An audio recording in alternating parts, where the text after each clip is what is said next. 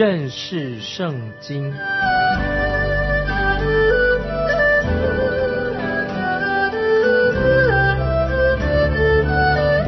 认识上帝的话，把上帝的话带到全世界。本节目是由认识圣经机构和环球广播电台联合制作，欢迎收听。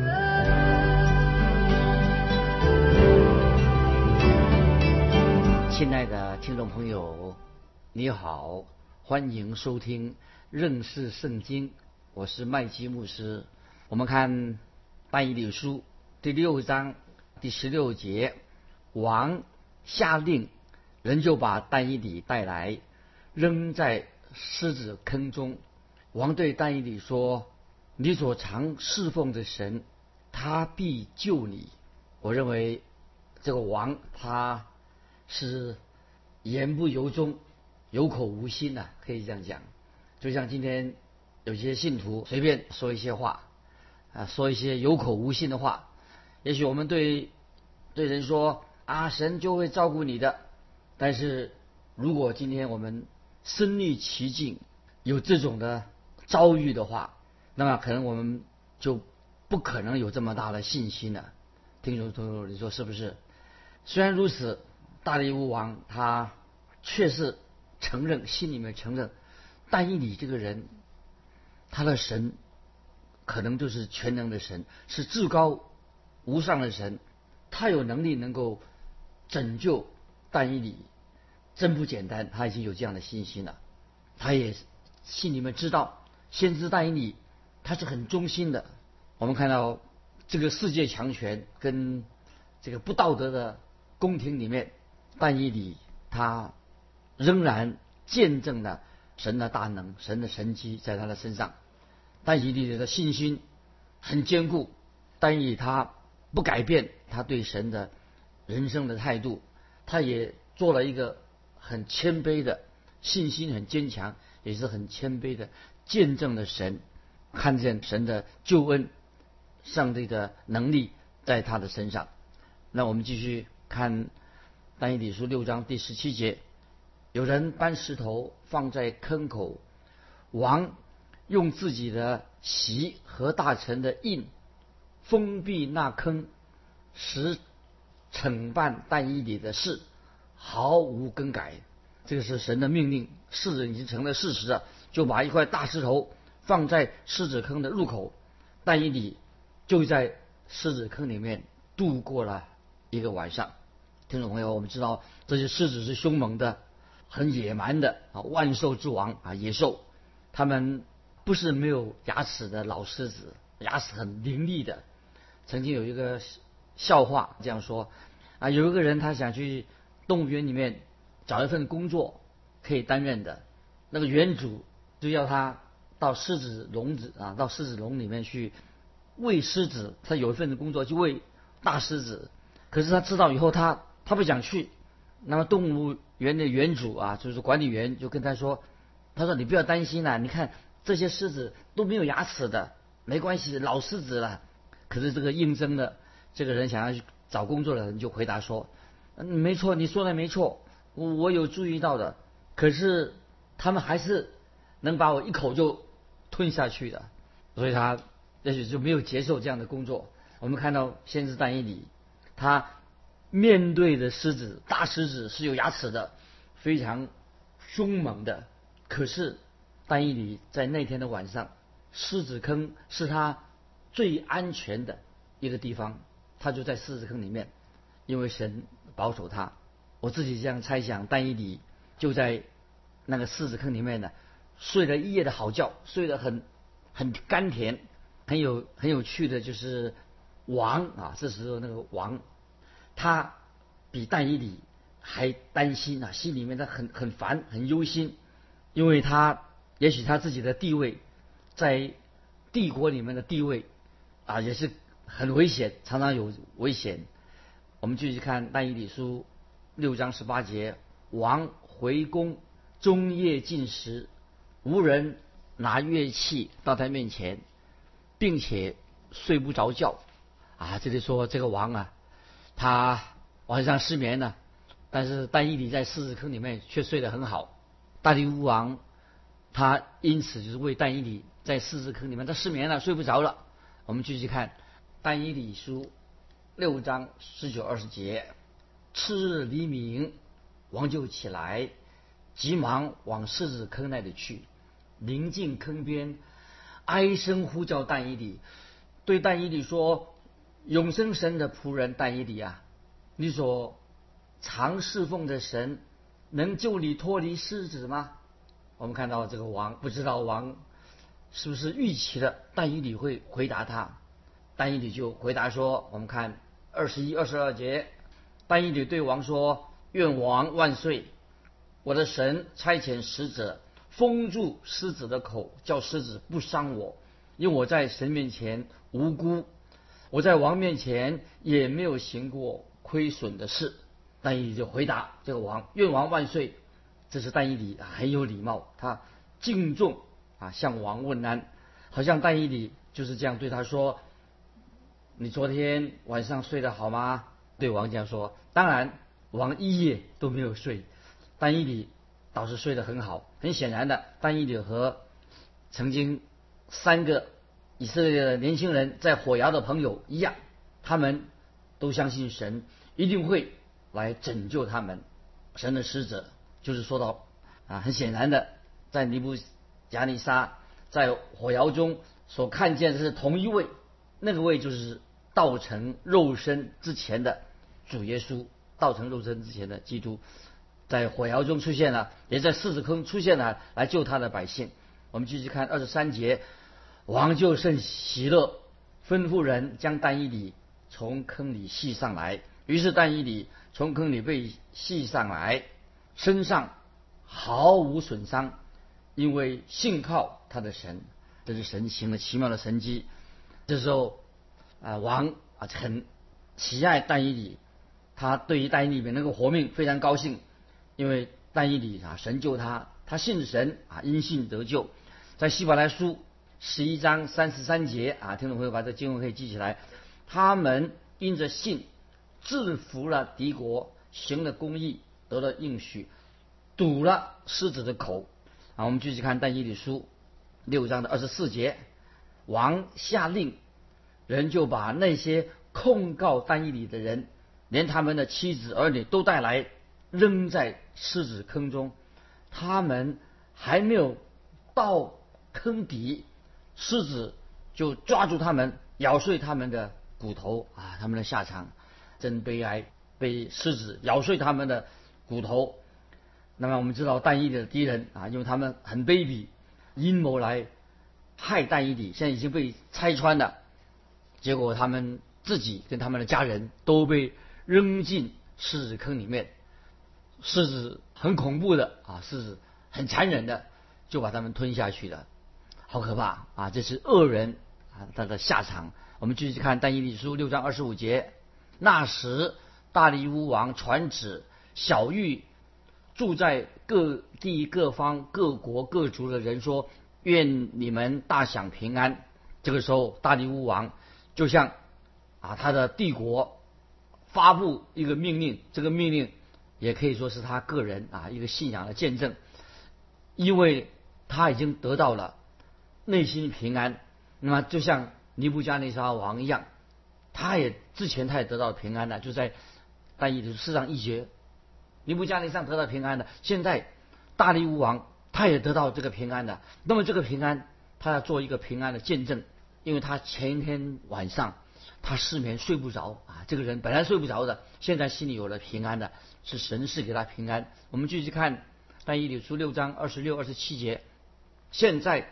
我降职，小玉，我所统辖的全国人民，要在但以理的神面前战尽恐惧，因为他是永远长存的活神，他的国永不败坏，他的权柄永存无极，他护庇人，搭救人，在天上地下施行神机骑士，救了但以里脱离狮子的口。大力乌王啊，他可以说做了见证了，为但以理做见证。王吩咐所有的人，现在都要敬畏但以里所敬拜的神。他这个时候，他也自己做见证，这位神是永活的真神，是至高无上的神。他跟一般的偶像是不一样的。我们看到大力武王因着狮子坑的神迹，他也认识了这位真神耶和华上帝。啊，接下来我们继续看二十八节。如此，这但以理当大力乌王在位的时候，和波斯王古列在位的时候，大享亨通。所以我们看到但以理啊，他后来他这一生，他的地位都非常在帝国当中非常的安稳，他维持他的职位，直到他离开这个世界。那么也就是说，到了古列做王的时期，他仍然维持他的高的地位，一直到古列做王的时间。那么这时候，古列王也颁布命令，那个时候，古列王后来那古列王就颁布命令，允许。犹太人回到耶路撒冷啊，这个记载在历代志下三十六章，还有以斯拉记第一章一到十一节。所以我们在这里在但以理书当中，这个历史这个部分，听众朋友已经结束了。那么接下来我们啊要看到但以理书一个最主要的部分，就是第七章啊，是关于意象以及那个预言。我们知道但以理他在外邦的国家。度过漫长的这个岁月，他也领受了神给他的的话语，所以我们现在进到但以理第七章。那么前面但以理书的六章可以说是预言预言历史所发生的事情，那么后面六章从第七章开始的，就是在这个历史当中看到预言。在但以理书的第一部分所强调的就是历史，第二部分呢就是强调关于。预言方面的，那么当然这个预言也是有一定有这个历史的背景，所以在但以理书第七章就看到关于四个兽的意象，非常惊人的啊，这个四个兽的意象，但以理在不同的时期看到不同的啊这些意象，所以在第七章的意象当中，已经是来到博沙萨啊巴比伦博沙萨做王的第一年看见的。那么但以理第八章的意象呢，是在博沙萨做王的第三年看见的。但以理书第九章啊，是那时候已经到了大利乌做王第一年看见的。那么第十章，那么是古列王第三年看见的意象。后来继续在十一、十二章的意象，就是在大利乌第一年啊看见的意象。所以先知但以理就把这些意象就记录。记录下来，这个成为但以理书的啊一个历史的一部分，而且把这些具有预言性的这些意象，通通收集在大以理书的第二部分里面。那我们知道，听众朋友，巴比伦的尼布加尼撒王他是一个非常聪明的人，当他发现他自己的地位突然间高升的时候，啊，记得巴比伦尼布加尼撒王他。觉得他自己的地位忽然升得很高，变成世界第一霸权的时候，那么他的疆土、他的土地已经扩展到北非啊，也占领了埃及，进了欧洲的大陆。可以说，巴比伦王拥有有史以来世界上最大的一个帝国。那么这个时候，尼布加尼撒王他就突然间想到，他对未来啊就充满了忧愁，所以他就会想说：“哎呦，他忧虑什么呢？忧虑说他的帝国将来会。”发生什么事情呢？因此，他就，我们就看到他做了一个梦，就梦到听众们还记得啊，在我们前面读翻译就是前面的时候，他梦到一个金像，金头大象，有多重金属所组成的一个大偶像。那么神就透过先知但以理来给他解释这个梦，这个记载在但以理但以理书第二章。那么尼布加尼撒王看见了这个大偶像的时候啊，就有四种。不同的金属所组合而成的啊，不是五种，只有四种金属。那这种四种不同的金属呢，就是在但以鲁后来这个意象当中啊，所看见的这四个兽。这四个兽指狮子、熊、还豹，还有另外除了狮子、熊和豹之外，还有一个很难形容一个怪兽。所以有四个兽。最后这个怪兽是从来好像从来没有在地上。或者海里面或者空中出现过的这种怪兽，很特别一个怪兽，可能在今天这个我们这个现实的真实的世界里面啊，从来没有这种兽的存在。当但以理看到这个意象的时候啊，他就做了这个梦，做了梦以后，那么开，我想猜想啊，但以理他呢做了这个梦以后啊，他可能也是睡不着，就想到底是什么问题。但以理他曾经在狮子坑里面，他都睡得很舒服，睡着了。可是但以理讲解这个讲解这个梦给尼布加尼撒王听以后，那么但以理他自己却。感觉到啊，非常非常的困惑，因为但以理他一向他是一个很明白旧约的人，但以他对旧约比较了解，但以他也知道神跟大卫要立的约，也知道大卫的后裔里面将来会出现一位王，就是预表有一个王会出现，就是耶稣基督。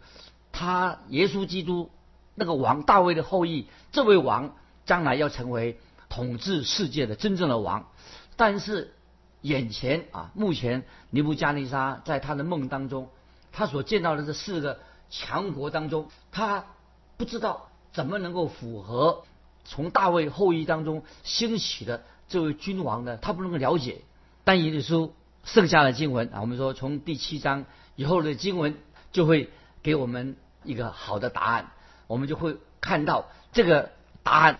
按照啊神的预言，神就透过这四个兽，这个兽四个兽的意象，那向但以理说话，那么也是神要亲自的安慰但以理，让他但以理能够明白他所需要的答案，所以神就透过这个意象把答案告诉他。但以理他先看见呢多重的金属那个偶像，就象征着这些列强这些国家，他。外在的啊，这个偶像金属的偶像，外表看起来都是辉煌的，看起来很荣耀的，也是吸引了尼布加尼撒的注意力。那么神就给丹以里这个意象所看见的这个意象，让这些王知道啊他们的本性、他们的品格到底是什么？他们这个王到底是怎么样什么的王国？他们的国到底是什么样子呢？其实这些王国哈。他们的品格，他们的本性像什么呢？就像兽啊！其实这些王国，四个国，这些王国就像野兽一样，他们是肉食动物。这些每一个国啊，这些王国都是毁灭人类的凶手，常常啊杀人如麻的。所以但以理先知就是从意象中啊见到这四个兽，尼布加利沙王的意象中的。金属的偶像，四重金属的偶像是有一致性的。有一个非基督徒学者，他是学历史的，他写这本书叫做《罗马帝国衰亡史》。这个书中就这样说：说什么呢？说这四个帝国描述的非常详细。罗马帝国的大军已经在但以理的预言当中描写的很真实，跟历史所记载的都是。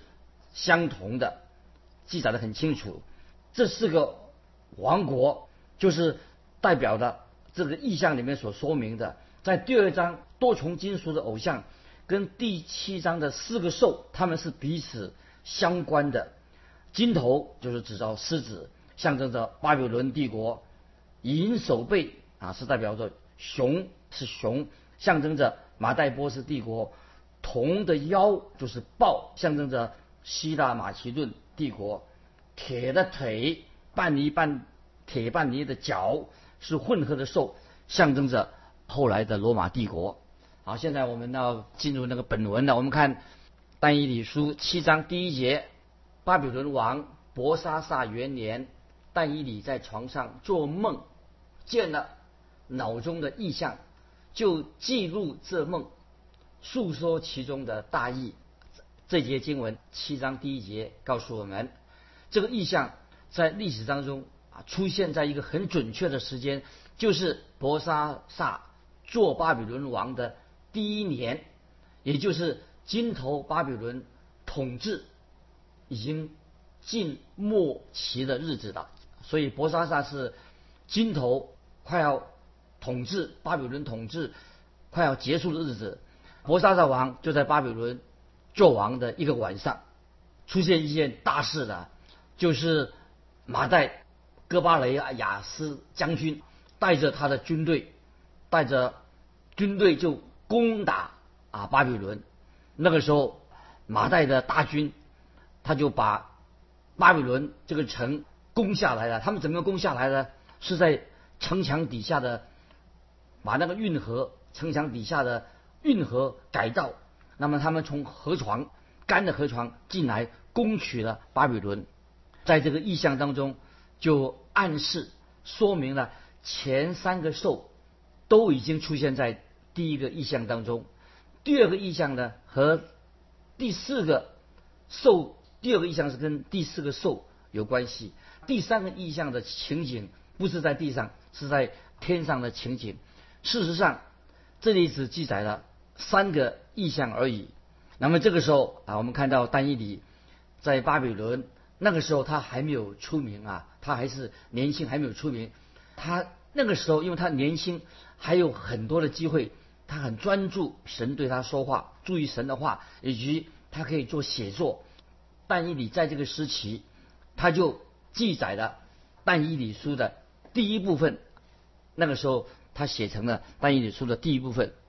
那我们继续看《但以理书》第七章的第二节，但以理说：“我夜里见异象，看见天四风突起，刮在大海之上。”啊，这里听众朋友注意，四风就是非常猛烈，刮在大海之上，就是说刮在地中海的当中啊上面。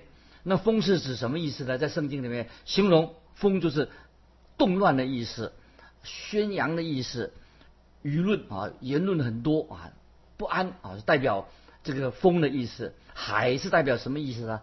海是形容人群啊那暴民一群暴民，形容外邦人。在马太福音啊十三章、启示录十三章，还有以赛五十七章，在这个经文里面呢，都是海是代表群众。代表暴民，代表外邦人，用海来形容。在启示录，在启示录十七章一节，还有十五节，说拿着七碗的七位天使中，有一位前来对我说：“你到我这里来，我将坐在众水上的大淫妇所要受的刑罚指给你看。”在特别在十五节，在刚才读的启示录十七章十五节，天使。又对我说：“你所看见那淫妇坐在众水，注意众水就是多民、多人、多国、多方。听众朋友，这个经文是启示录十七章十五节啊，这里说到，天使又对我说：你所看见那淫妇坐在众水，就是多民、多人、多国、多方。因此海啊，就是只是代表全世界那些外邦人的总数的意思。”一般的情况啊，风只会从一个方向吹过来。那这里所提到的是风是什么？来自四方八面啊，四风四方八面风都来的，表示极为猛烈的四方八面龙卷风的到来的。不但单单是指这个四个新兴的国家造成的这是动乱不安，特别是指到第四个幕后的那一个阶段啊，这个是在十一、十二、十七节。这种状况是什么呢？就是要讲到那个时候有大动乱，非常的不安。那么表示说那个时候会迷惑的各国各族的众民。那么听众朋友，今天我们这个时代，我认为我们今天的时代就是第四个国的幕后的阶段，就是很接近接近这个第四国。讲到我们看第八节的时候啊，就是说出现了一个什么？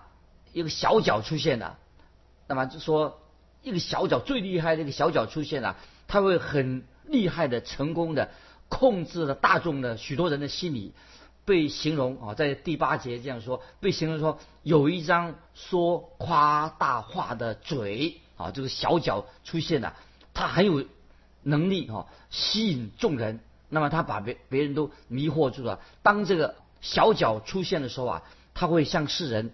啊，在迷惑众人，推销自己，他会成为撒旦的仆人啊，他来迷惑众人。在约翰福音第五章四十三节，听众朋友记着这个经文，约翰福音第五章四十三节，主耶稣说的：“我奉我父的名来，你们并不接待我；若有别人奉自己的名来，你们倒接待他。”所以我们读单一理书的时候，从第七章开始，就让我们看见一个非常哦令人恐怖的一个景象。那么一个令人心里很不安的，当然听众朋友不要误解我的意思，我不是说但以理书现在第七章所说的预言已经应验了，但是我可以说今天这个大风啊，这个怪风已经开始吹来了，这个暴风四方八面它会吹过来，这是一个。大风，大风吹啊！一个漫长的，其实应该现在已经开始了。所以，我们听众朋友在神的面前，我们要好好读神的话，求圣灵让我们明白神的真道，让我们明白神对我们的心意。因为这个时代第四个国已经出现了，这个风啊，这个暴风已经出现了，会延续的很久。所以我们一定要警醒祷告，知道我们要行在神的旨意里面。求圣灵充满我们，让我们知道如何来遵行神的旨意。今天我们就分享到这里，听众朋友，如果你有感动，欢迎你来信跟我们分享你个人的信仰生活。来信可以寄到环球电台认识圣经麦基牧师收。愿神祝福你，我们下次再见。